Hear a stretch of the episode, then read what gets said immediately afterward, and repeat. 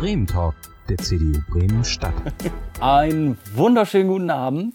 Mein Name ist Simon Zeimke und ich habe hier heute neben mir sitzen Thomas Röwekamp. Hallo Thomas, Moin, schön, dass Simon. du hier bist. Ja, vielen dass Dank für du die dir Einladung. kurz vor Weihnachten noch die Zeit genommen hast. Ähm, ich habe extra meinen schönsten Weihnachtspulli für dich angezogen. Ich hoffe, man sieht das. Er blinkt auch. Ich mach das mal aus, sonst wirst du noch, sonst kriegst du einen ep- epileptischen Anfall. Ja, vor allem so. blinkt es nur rot und grün. Das finde ich jetzt nicht so überzeugend. Sind das nicht so deine Farben? Nee, also es ist eigentlich nicht so meine, meine Farbgebung, rot und grün. Nee. Nee. Ach Mensch, wie kommt das?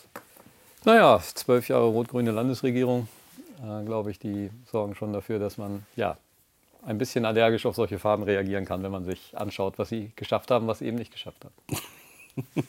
Du willst schon direkt ins Thema einsteigen. Aber nur mal kurz zu dir. Du bist 54 Jahre alt. Ich hoffe, ich darf das sagen. Wahrscheinlich stimmt das. Ja. Jurist und Notar, Abgeordneter der bremischen Bürgerschaft und Fraktionsvorsitzender der CDU-Fraktion. Das heißt, du bist ziemlich nah dran am politischen Geschehen und hast natürlich auch das letzte Jahr mitverfolgt. Nicht nur in der Zeitung, sondern auch im Parlament. Und äh, sicherlich das ein oder andere Mal auch über Corona diskutiert. Wie geht's dir mit den ganzen Maßnahmen, die wir jetzt seit März haben? Naja, das, das Jahr war schon insgesamt ähm, sehr viel anders, als es geplant war und ähm, eigentlich auch ein ganz außergewöhnliches Jahr, wenn man lange Politik macht. Nicht nur, weil die privaten Lebenssituationen völlig anders sind. Ähm, also wir haben dieses Jahr, sind wir kein einziges Mal in Urlaub gefahren. Ähm, unsere Silberhochzeitsfeier ist ins Wasser gefallen, unsere Reise ist ins Wasser gefallen. Also privat hat sich schon eine Menge anders entwickelt, als wir es eigentlich noch geplant hatten. Ja, und auch politisch ist es so, dass äh, natürlich das Thema Corona, das Thema der Beschränkungen, der Auswirkungen der Beschränkungen uns äh, ja über Wochen und Monate sehr intensiv beschäftigt hat. Und vieles, was in diesem Land eigentlich angepackt werden müsste, dadurch natürlich auch in den Hintergrund getreten oder liegen geblieben ist. Was ist das? Das, was ist liegen geblieben? Aus deiner Sicht. Naja, wir haben in Bremen äh, unverändert die gleiche Situation wie vor der letzten Bürgerschaftswahl auch. Die, die Indikatoren sind alle ähm, sozusagen dramatisch für Bremen. Wir haben unverändert ähm, die größte Armut aller Bundesländer und auch im Stadtstaatenvergleich. Wir haben die schlechteste Bildung, wir haben die höchste Arbeitslosigkeit, wir haben die geringsten Erwerbschancen von Frauen. Ähm, Wir haben das geringste Wirtschaftswachstum aller Bundesländer im Durchschnitt der letzten zehn Jahre. Also es gibt ganz viele Indikatoren, die darauf hinweisen, dass in Bremen eigentlich das Ruder rumgerissen werden müsste. Und das ist wegen Corona jetzt natürlich auch unter anderem wegen Corona alles nicht passiert. Das stimmt. Ähm, wenn wir jetzt mal uns nur die, die Corona-Maßnahmen angucken, ähm, wie bewertest du da die Arbeit des Senats? Wie hat er sich geschlagen in den letzten Monaten? Also Alles alles viel, viel Kritik kam ja nicht, muss man ja ehrlich dazu sagen, von dir. Ja, der Senat war ja auch nicht allein, äh, sondern alles, was wir in Bremen an Maßnahmen umgesetzt haben, ist ja am Ende eine Verständigung im Wesentlichen gewesen, auch mit der Bundeskanzlerin, die von der CDU gestellt wird und vielen und allen eigentlich Ministerpräsidentinnen und Min- Ministerpräsidenten.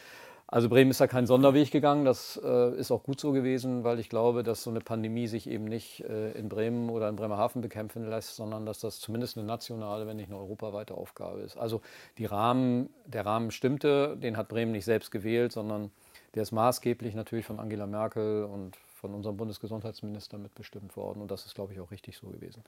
Immer da, wo es um konkrete Umsetzung geht, haben wir schon Kritik geübt. Also wir haben Kritik daran geübt, dass beispielsweise das Tragen der Mund-Nasen-Bedeckung der Maske sehr viel später bei uns ähm, auch verpflichtend durchgesetzt wurde als woanders. Wir haben kritisiert, dass äh, wir mit den Soforthilfen für ähm, kleine Unternehmer in Bremen sehr viel zögerlicher in die Umsetzung gekommen sind als in anderen Ländern. Wir haben kritisiert, dass die Schulsituation in Bremen und das Infektionsgeschehen an den Schulen sehr viel äh, dramatischer ist als in anderen Ländern. Also überall da, wo Bremen Entscheidungsspielräume hatte, hat sie sie nicht optimal genutzt. Und das hat nichts damit zu tun, dass die Linie insgesamt falsch war.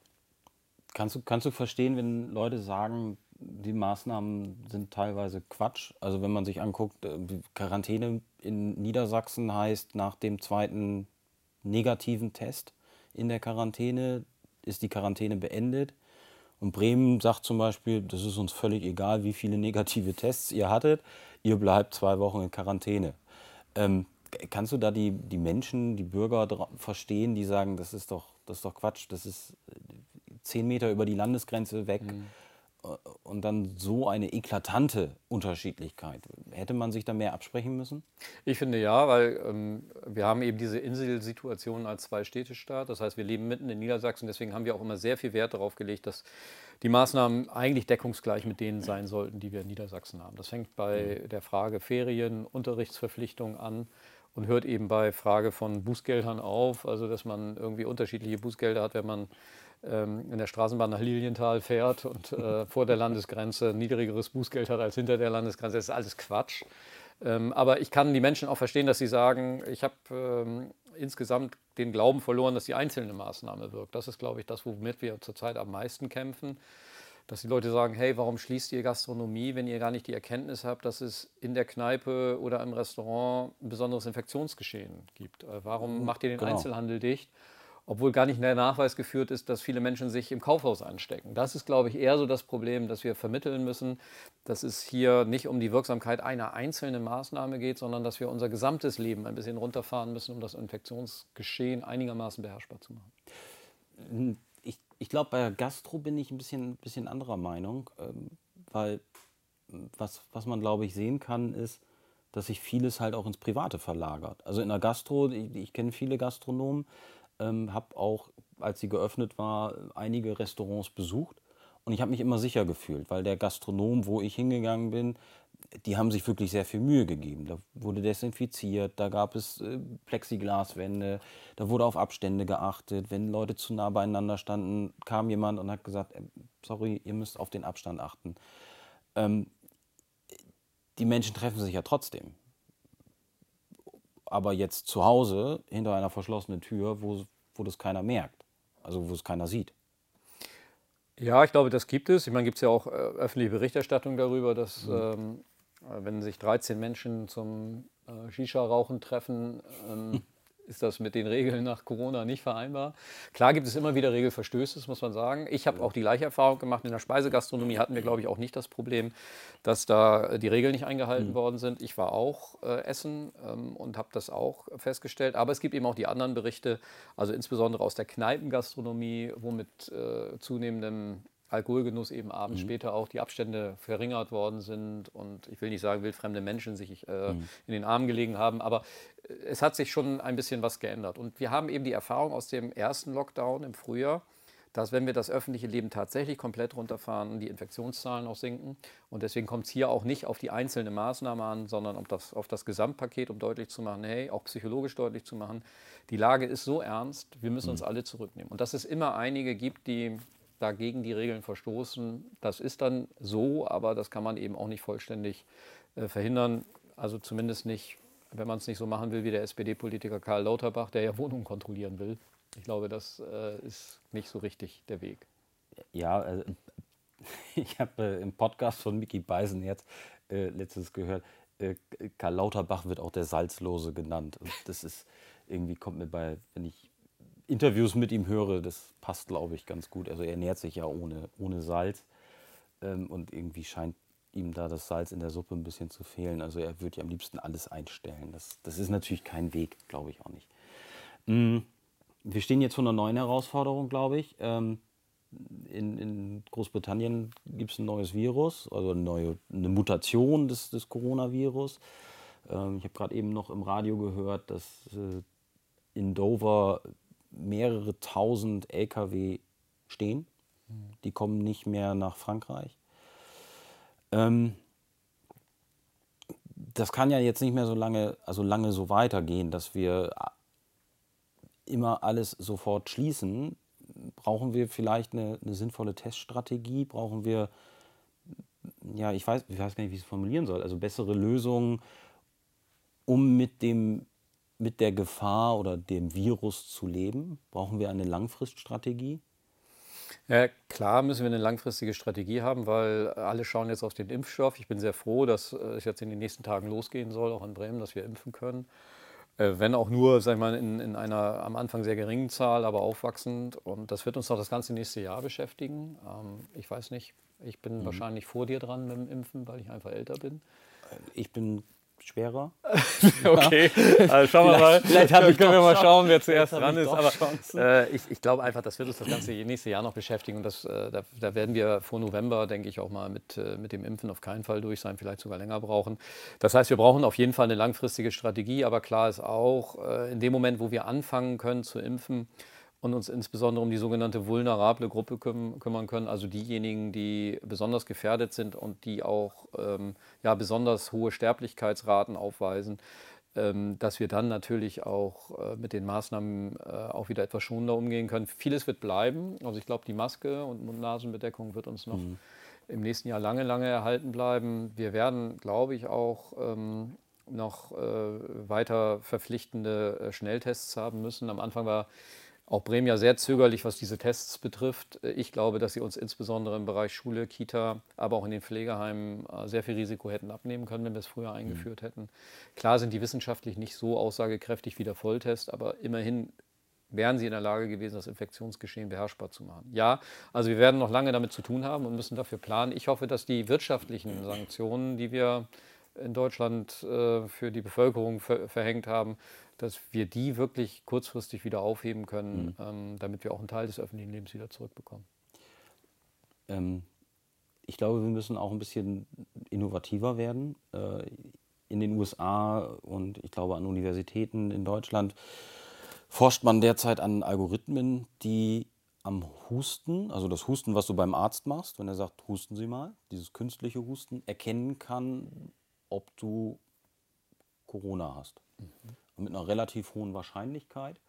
Ähm, ich glaube, wenn man, wenn man solche, solche Apps irgendwann auf dem Markt hat, dann kann das natürlich auch sinnvoll sein. Also kurz mal eben in ein Handy husten und dann weiß ich, ah, vielleicht gehe ich heute besser nicht zur Schule.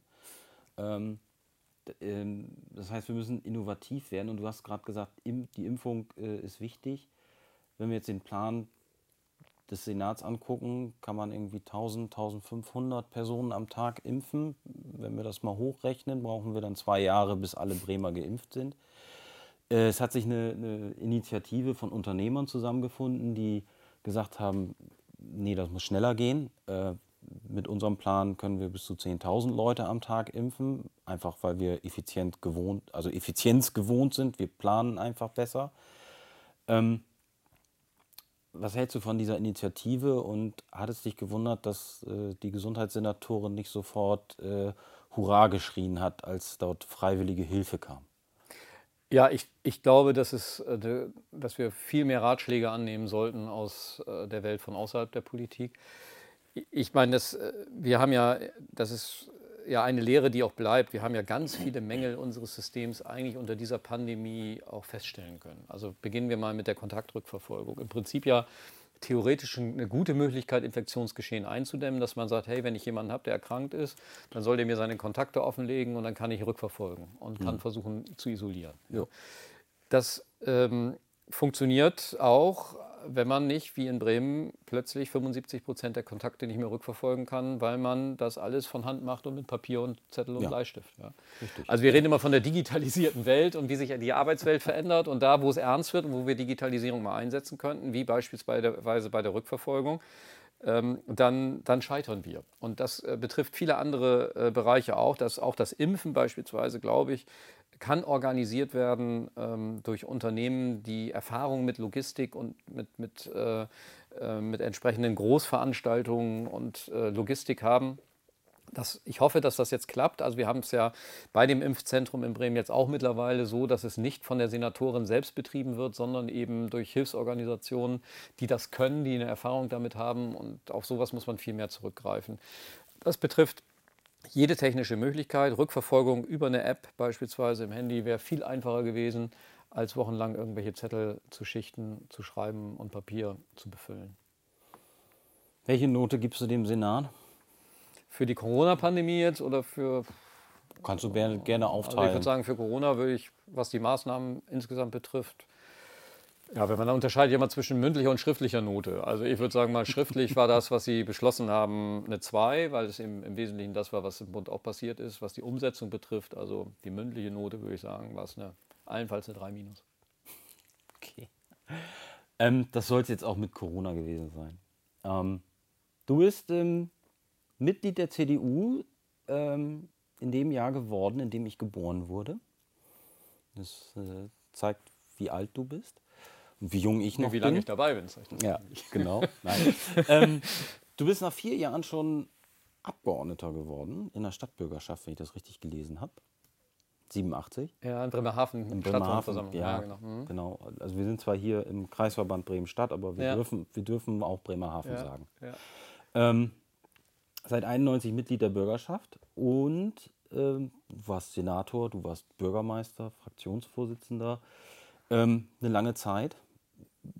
Woran, jetzt hast du gesagt, du hörst auf mit der Landespolitik.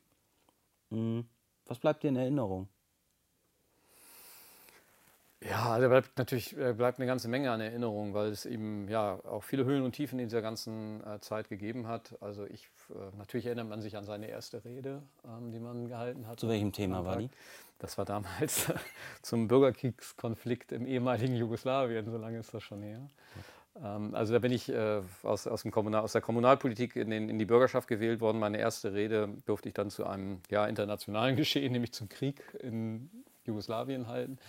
Das war schon aufregend. Also diese Aufregung am Anfang, alles ist neu und so, das, das bleibt, ähm, auch wenn danach eben viel zur Routine geworden ist. Ich erinnere mich gut noch daran, dass wir ähm, eine Regierung gestürzt haben, nämlich die damalige Ampel, den damaligen Ampelsenat. Äh, da gab es auch vorgezogene Neuwahlen. Das war auch einer der ganz spannenden Momente im Parlament. Naja, und ich glaube, am prägendsten war jetzt einfach nochmal ähm, bei der letzten Bürgerschaftswahl mit der CDU gemeinsam äh, und Carsten Mayer-Heder, unserem Spitzenkandidaten, stärkste politische Kraft in so einem alten sozialistischen Bundesland wie Bremen zu werden, das ist schon nochmal ein besonderes Highlight gewesen. Klar, und hat riesig Spaß gemacht und werde ich auch mein Leben lang nicht vergessen. Hm, Wie hast du dich persönlich entwickelt in der Zeit? Was, Ja. was war dir früher wichtig? Was ist dir heute wichtig? Hat sich da was verändert? Ja, ich glaube, das eine ist die Gelassenheit, die eben kommt mit zunehmender Erfahrung, vielleicht auch mit zunehmendem Alter. Also das, ähm, das äh, glaube ich, das, äh, das bringt eine Menge. Ich bin immer noch davon überzeugt, dass ich ganz oft recht habe. Äh, habe ich auch. Aber äh, ich äh, kann auch gut damit äh, mittlerweile umgehen, dass man, äh, dass das nicht immer alle glauben. Und das ist eben, glaube ich, auch eine, eine Stärke. Ich bin sehr viel dialogfähiger geworden. Ähm, ich bin weniger verbissen geworden. Also ich glaube schon, dass so eine politische Karriere auch ähm, einen Menschen verändert. Und ähm, ich glaube auch, dass, dass die Bereitschaft in jungen Jahren eine bestimmte Rolle zu spielen, also sich anders zu verhalten, was teilweise eben auch nicht authentisch war, sondern zu glauben, dass man jetzt irgendwie in einer bestimmten politischen Situation eine bestimmte Rolle hat und die ausfüllen zu wollen, unabhängig von der Frage, ob das die eigene Überzeugung ist oder nicht, das ändert sich auch. Also ähm, ich ähm, glaube schon, dass, dass da jeder, der, der lange Politik macht, auch eine entsprechende Entwicklung mitmacht. Also besteht noch Chance für mich. Würde ich sagen, ja. Ja, die Zeiten sind eben auch, glaube ich, äh, insgesamt in der politischen Kommunikation ein bisschen anders gewesen, äh, geworden. Ähm, und ähm, was, was immer eine große Leidenschaft von mir bleiben wird und was ich äh, immer liebe und schätze, das ist eben äh, der Diskurs. Und äh, man würde sonst sagen Streit, aber Streit klingt immer so negativ. Ich finde einfach, Politik muss Finde auch ich gar nicht. Finde ich auch nicht. Also ich finde, Streit gehört zur Demokratie eben einfach dazu, weil es geht ja nicht darum, sich um des Streits willen zu streiten, sondern einfach um den besten Weg zu streiten. Und ich finde, dazu muss man erstmal Meinungen austauschen. Und diese ganze Konsensdemokratie, in der wir teilweise leben, wo jeder schon immer denkt, also äh, ich will mich, ich, die Menschen mögen keinen Streit und deswegen versuche ich mich immer schon zu einigen, bevor ich mich überhaupt mit meinen Meinungen ausgetauscht habe. Das finde ich ist eher schwierig. Ähm, Und deswegen glaube ich, in deiner Generation gibt es wahrscheinlich weniger politischen Streit, als, als das bei uns noch der Fall gewesen ist. Das kann gut sein. Also wir haben uns ja sogar um Aufstellungsorte für Plakate gestritten. Äh, Wohl die Zeiten kenne ich auch Ja? noch. Okay. Ja, Dann bist du ich doch viel länger ja- dabei, als ich gedacht habe. Ich bin auch schon, ich bin auch schon fast 20 Jahre dabei. Also so ist jetzt nicht. Ähm, so, jetzt hast du im letzten Jahr gesagt, ich will nicht mehr als Fraktionsvorsitzender kandidieren. Das war im letzten Jahr, ne? Ja, dieses Jahr Die- noch. Ja, dieses Jahr, ne? noch, ja. Ja. Früher. Und ich will auch nicht mehr, nicht mehr in die Bürgerschaft. Das hast du, glaube ich, beim, äh, beim Weserkurier-Podcast äh, äh, gesagt. Auch so ein modernes Ding. Ähm, das hat sicherlich viele überrascht. Ähm, wie kam es zu der Entscheidung? Wa- Warum? Ja, die, die Entscheidung äh, habe ich eigentlich schon länger getroffen, nämlich eigentlich schon vor der letzten ähm, Bürgerschaftswahl. Ich finde ja, ein Politiker tut auch immer gut daran, wenn er auf vier Jahre gewählt ist, alle vier Jahre zu entscheiden, ob er das weitermachen will oder nicht. Und ähm, ich habe zum Glück die Unabhängigkeit, das für mich auch entscheiden zu können. Und bei der letzten Bürgerschaftswahl habe ich natürlich nochmal ähm, gemeinsam mit all unseren Freunden dafür gekämpft, dass wir tatsächlich unser Ziel, stärkste Kraft zu werden, auch erreichen. Das hat auch viel Spaß gemacht, deswegen habe ich mich da auch sehr engagiert und mit Carsten gemeinsam gekämpft. Und dann haben wir auch zunächst erfolgreich mit den Grünen sondiert. Das war auch nochmal eine spannende Phase. Also Koalitionsverhandlungen habe ich schon mal in meiner politischen Laufbahn machen können, damals mit den Sozis. Aber jetzt nochmal für so ein innovatives Bündnis zu werben, war auch nochmal eine besondere Herausforderung und hat auch echt viel Spaß gemacht. Ja, und dann kam eben die Situation, dass, äh, dass wir mit Carsten beratschlagt haben, wie stellen wir uns eigentlich jetzt in Zukunft auf, äh, wer macht was. Und nach dem Tod von Jörg Kastenik war der Landesvorsitz zu besetzen und Carsten hat dann gesagt, er wäre bereit, eben für uns als Landesvorsitzender zur Verfügung zu stellen, aber nur, wenn er sich auf ein System verlassen kann, das auch funktioniert. Das heißt, er wollte dass äh, Heiko Strohmann äh, Geschäft, Landesgeschäftsführer bleibt und ihn unterstützt und dass ich Fraktionsvorsitzender bleibe und ihn unterstütze. Mhm. Und das habe ich ihm damals zugesagt und daran habe ich mich gehalten. Aber es war schon klar, dass in dieser Amtsperiode, in dieser Legislaturperiode der Übergang organisiert werden muss. Und ähm, ja, den zu gestalten, das habe ich eben auch noch als meine Aufgabe wahrgenommen. Jetzt hat der Landesvorstand, achso, nee, stopp. Ihr da draußen könnt uns übrigens auch Fragen stellen einfach in die Facebook-Kommentare, in die YouTube-Kommentare und dann gucke ich da gleich mal nach, ob es da schon Fragen gibt. Ähm, der Landesvorstand hat letzt, letzte Woche getagt und hat dich jetzt für den Bundestag nominiert. Ähm, das ist in bestimmten Kreisen der Partei kritisiert worden. Was, was sagst du dazu? Ja, also die Kritik hat, glaube ich, zweierlei Dimensionen. Das eine ist das Verfahren kritisiert. Da habe ich kein Verständnis für, weil wir es so gemacht haben, wie wir es immer gemacht haben. Ähm, seitdem zumindest ich dabei bin. Der Landesvorstand schlägt den Delegierten vor eine Liste von Kandidatinnen und Kandidaten für die Wahl. Das bindet natürlich die Delegierten nicht, die können trotzdem frei entscheiden, aber sie haben Anspruch darauf zu erfahren, wie sozusagen die Parteiführung denkt, wie wir gut aufgestellt werden. Also ähm, ich habe mich in dem Verfahren selber äh, in der öffentlichen Diskussion nicht beteiligt. Ich glaube, es gibt keine Rendite auf öffentliche Personaldiskussionen. Und deswegen ähm, glaube ich, ist das zuerst eine interne Frage, die wir klären müssen. Und deswegen habe ich auf keinen, ähm, keine Frage von Journalisten in irgendeiner Weise zu erkennen gegeben, dass ich mich an solchen Personaldiskussionen beteiligt. Ich habe mich zu beteilige, ich habe mich zuerst im Landesvorstand erklärt und ich finde das auch richtig so. Ähm, das Zweite ist, ähm, dass natürlich auch meine Kandidatur an sich ähm, kritisiert wird in Teilen der Partei mit dem Argument, wir hätten doch eine gute Kandidatin, ähm, jetzige Abgeordnete, stelle ich auch nicht in Abrede. Elisabeth Motschmann hat jetzt in den acht Jahren, in denen sie im Bundestag sitzt, finde ich, äh, eine, äh, einen guten Job gemacht. Und ähm, trotzdem hat der Landesvorstand entschieden, dass wir in dieser besonderen Umbruchssituation in Berlin, also wir kriegen auf jeden Fall eine neue Kanzlerin oder einen neuen Kanzler. Wir kriegen auf jeden Fall einen neuen Parteivorsitzenden oder eine Parteivorsitzende. Und das wird eine Weichenstellung sein. Und da ist eben die strategische Überlegung des Landesvorstandes gewesen, wir wollen uns da auch langfristig aufstellen. Und so ist es zu dem Vorschlag gekommen. Und auch das finde ich nachvollziehbar. Wir haben ja nicht nur einen Spitzenkandidaten, sondern ein Team aufgestellt, bei dem eben auch äh, Frauen, viele Frauen dabei sind, sogar mehr Frauen als Männer und ähm, auch ein junges Team aufgestellt. Und ich glaube, das ist auch die richtige Botschaft jetzt. Mhm. Ähm, gehen wir jetzt mal, gucken wir jetzt mal in die Zukunft. Das ist der 15. März und du bist der Spitzenkandidat und äh, trittst für den Wahlkreis 1, Bremen 1 äh, zur Bundestagswahl an. Ähm, und dann wirst du ja höchstwahrscheinlich auch gewählt. Ähm, welche Politikfelder willst du in Berlin bearbeiten? Was sollen deine Schwerpunkte sein in Berlin? Also sowohl jetzt auf dem Weg als Kandidat, aber dann später, wenn es denn dazu kommt, auch bei der Wahl, glaube ich, das ist eben das, was ich vorhin gesagt habe, will ich mich nicht verstellen. Das heißt, ich trete mit der Politik an, die ich eben seit vielen Jahren vertrete.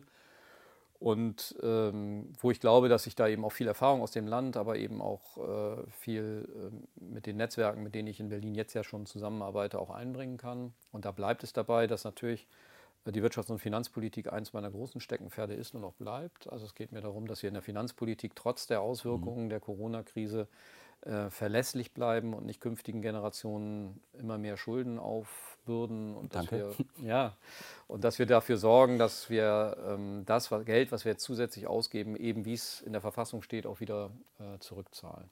Das Zweite ist, äh, ich glaube, wir ähm, können in Bremen ähm, sehr gut mit der Erfahrung äh, des Ausgleichs zwischen Ökonomie und Ökologie äh, arbeiten. Also wir sind ja mal der Offshore-Windkraftstandort gewesen. Wir sind äh, die Partei äh, im Kreise unserer Familie der CDU, die einen sehr fortschrittlichen Kurs fährt in der äh, Klima- und erneuerbare Energienpolitik. Mhm.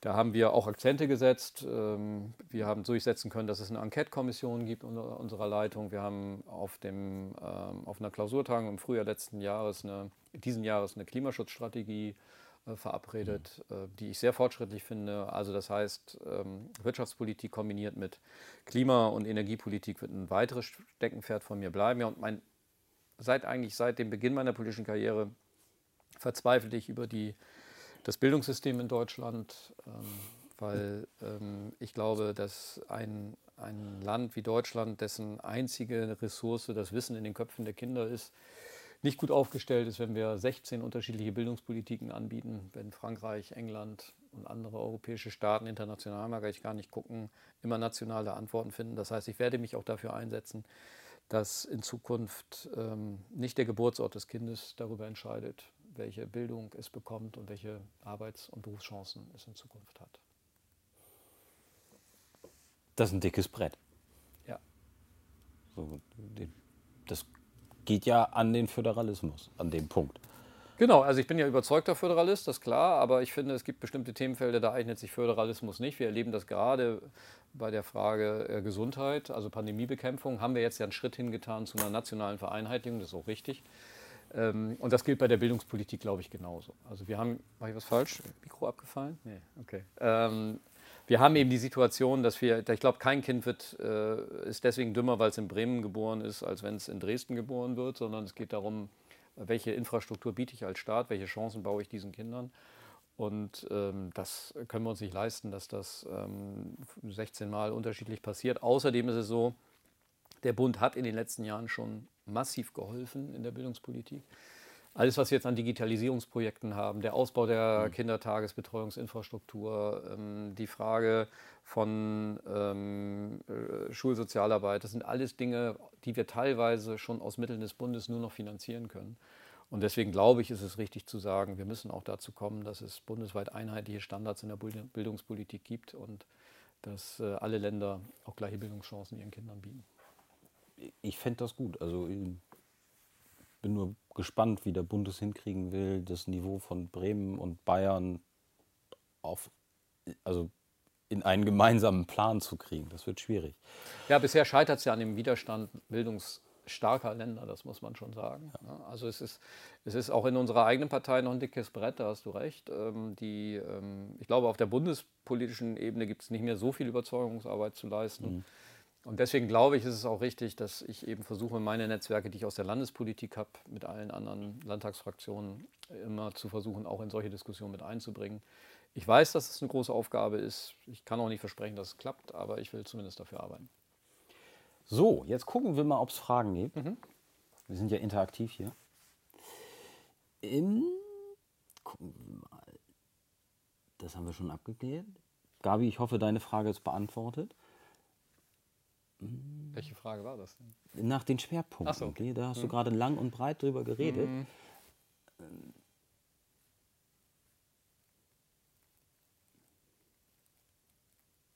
Einkaufszettel von meiner Frau ist nicht dabei. Nee, so. nee. nee. Äh, eine Frage von Volker, Volker, Volkhard Sachs. So. Ähm, glaubst du, im Bundestag den gleichen Stellenwert zu haben wie in der Bürgerschaft? naja, Fraktionsvorsitzender werde ich nicht sofort werden, glaube ich. Also insofern nicht. wird das schon eine andere Rolle spielen. Aber es ist schon so, dass, ähm, ja, dass ich jetzt schon über sehr gute Netzwerke in Berlin äh, verfüge. Ähm, sowohl in der Bundesregierung als auch in der Bundestagsfraktion, äh, glaube ich, ähm, sind viele die ich schon ganz lange kenne, auch teilweise schon aus der Arbeit der Jungen Union, aber eben auch aus meiner Arbeit als Fraktionsvorsitzender, wird mir da der ein oder andere Kollege wieder begegnen. Deswegen, ja, ich glaube schon, dass ich da äh, nicht als Hinterbänkler sitzen bleibe. Kerstin Eckhardt fragt, wen du dir. Nein, wen, ja, wen wünscht sich denn Thomas als Nachfolger seiner eigenen Person, als Fraktionsvorsitzender?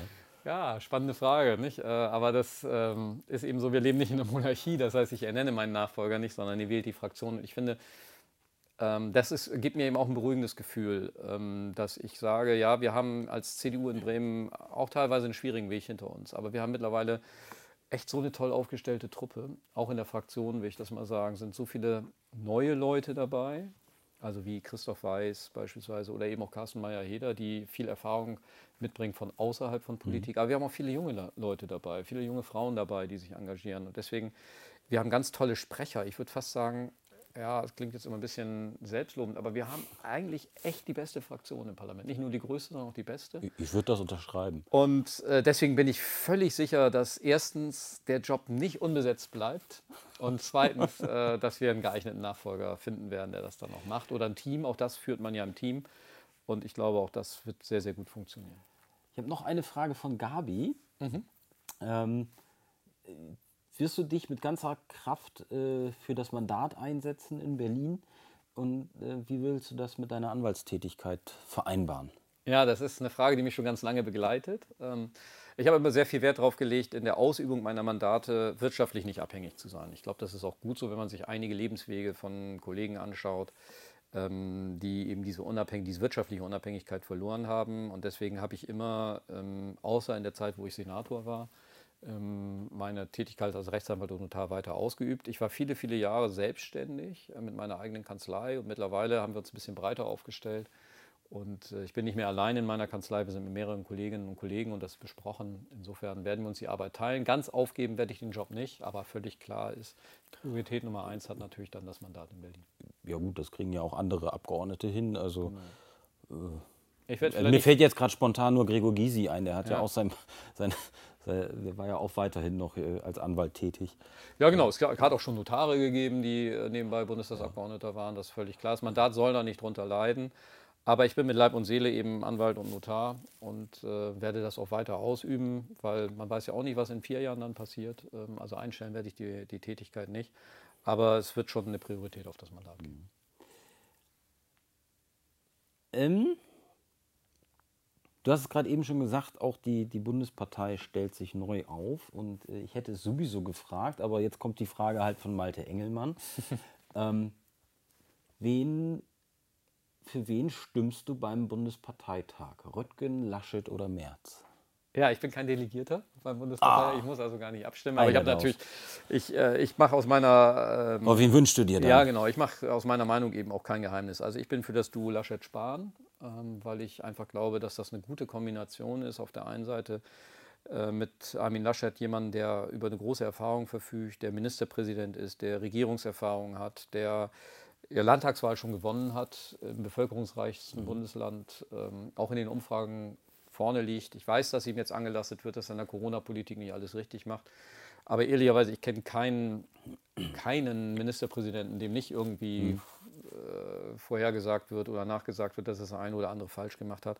Und ich bin eben überzeugter Anhänger von Jens Spahn. Ich finde, der hat schon vor ähm, seiner Rolle als Gesundheitsminister, äh, finde ich, in der gesellschaftspolitischen Debatte die richtigen Akzente gesetzt und hat uns als Union auch schon inhaltlich sehr stark weiter und nach vorne gebracht. Und äh, wie er in dieser Situation unter diesen Bedingungen seinen Job da macht in Berlin, das begeistert mich. Ich glaube, dass er auch den Sprung in die nächste Generation gut für uns organisieren kann und deswegen bin ich für dieses Duo. Ja. Okay. Sehe ich ein bisschen anders, aber okay. Ja. Nee, also, also ich, ich finde, also ich habe auch am Anfang gedacht, Laschet und, und Spahn, super. Dann habe ich gedacht, eigentlich sparen. das wär's. Aber der will ja nicht. Und dann habe ich mich nochmal näher mit Röttgen beschäftigt und äh, habe ihn jetzt auch in den letzten Diskussionen, fand ich, fand ich, hat er super performt. Also ich hatte ihn so nicht auf dem Zettel und er hat ja auch sehr gut, also sehr aufgeholt in den, wenn man die Umfragen anguckt. Also ich finde ja Umfragen bei parteiinternen Wahlen immer ein bisschen schwierig. Ähm, aber ja, ich könnte auch mit, mit Laschet leben. So. wäre jetzt kein Grund ja. für mich, aus der Partei Nein. auszutreten. Ich könnte auch mit Norbert Röttgen leben, ja. den ich übrigens auch ganz, ganz lange schon kenne ähm, mhm. und ähm, deswegen auch sehr schätze. Also ich finde, intellektuell ist er auch jemand, der äh, uns gut führen kann als Union. Und ich hoffe, äh, egal wie es ausgeht, dass ähm, ja, aus diesen beiden Kandidaten Teams ähm, auf jeden Fall alle an Deck bleiben, weil wir können als CDU in Deutschland auf keinen schlauen Kopf verzichten und das betrifft mhm. sowohl das Duo Laschet-Spahn, aber eben auch Norbert Röttgen.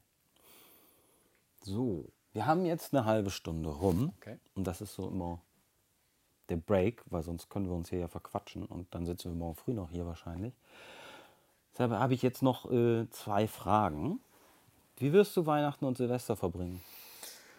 Ja, anders, ganz anders. Wir werden Weihnachten nur mit, unserer, äh, mit unseren Kindern selber feiern. Also ähm, früher haben wir ähm, an den Weihnachtsfeiertagen auch immer noch ähm, Paten unserer Kinder zu Besuch gehabt oder mit Freunden mhm. gefeiert. Ähm, und äh, eigentlich wollten wir dieses Jahr auch noch einen 40. Geburtstag feiern, der am 24.12. Mhm. stattfindet und reinfeiern. Auch das wird nicht stattfinden. Das heißt, wir werden ähm, ja, nur mit, mit unseren Kindern feiern. Und auch Silvester werden wir ähm, zu Hause bleiben und werden ähm, unseren Plan, an den Weserdeich zu gehen, uns das Feuerwerk anzugucken, wahrscheinlich einstampfen können, weil es kein Feuerwerk geben wird. Also insofern wird das auch ja. dieses Jahr anders sein. Aber ich glaube, dass äh, im, im, Anbetracht dessen, äh, ich muss immer sagen, ich habe bisher in meinem engeren Freundes- und Familienkreis keinen ernsten Krankheitsverlauf gehabt. Und wenn man das abwägt, dass man sagt, äh, sei froh, dass du diese Krankheit nicht hast und wenn der Preis dafür ist, eben Weihnachten und Silvester mal anders zu feiern. dann muss man das dieses Jahr eben machen. Ja, das stimmt. Also wir haben auch alles abgesagt und äh, bleiben zu Hause, werden mit dem Hund spazieren und das war's. Das, das war dann die Bescherung. Ähm, zweite Frage. Magst du Himbeeren? Ja. Gut. Ich habe nämlich von Klaas gehört, dass du Schokolade magst. Oh ja. Und ich habe. Noch mehr als Himbeeren übrigens. ich habe was mitgebracht und zwar aus dem einzigen Urlaub, den ich in diesem Jahr gemacht habe. Äh, Im Sommer, als das alles von den Zahlen her vollkommen okay war, äh, sind meine Frau und ich in einen Urlaub gefahren, den wir so nie im Leben gemacht hätten. Aha. Er war aber auch schön. Wir waren in Polen und wir sind einmal mit dem Auto durch Polen gefahren. Oh ja. Und zwar durch den Norden von Polen. Ja. Also äh, Posen, Stettin, nee, Posen, Warschau, oben, oben rum an der Küste zurück. Ja. Und da haben wir natürlich auch ein bisschen eingekauft. Und davon gebe ich dir als Dankeschön, dass du hier warst, aus meinem persönlichen privaten Vorrat als kleines Dankeschön. Dass Vielen Dank. Dankeschön. Danke. Ich bin ähm, froh, dass nicht dein Pullover ist. ich kann dir noch so einen besorgen. Dankeschön. Ja, Einen großen Dank an die äh, Jungs von Active Blue, ja. bei denen wir nämlich äh, netterweise sitzen dürfen in den Streamlab Studios in Bremen. Und äh, euch da draußen wünsche ich äh, schöne Weihnachtstage, einen guten Rutsch, bleibt zu Hause, macht es euch gemütlich, das Wetter ist eh nicht so toll. Und wir sehen uns am 7. Januar wieder. Da haben wir Thorsten Lieder von der Bremer Gastro-Gemeinschaft mhm. zu Gast. Und da werden wir mal gucken, wie das dann im nächsten Jahr weitergeht.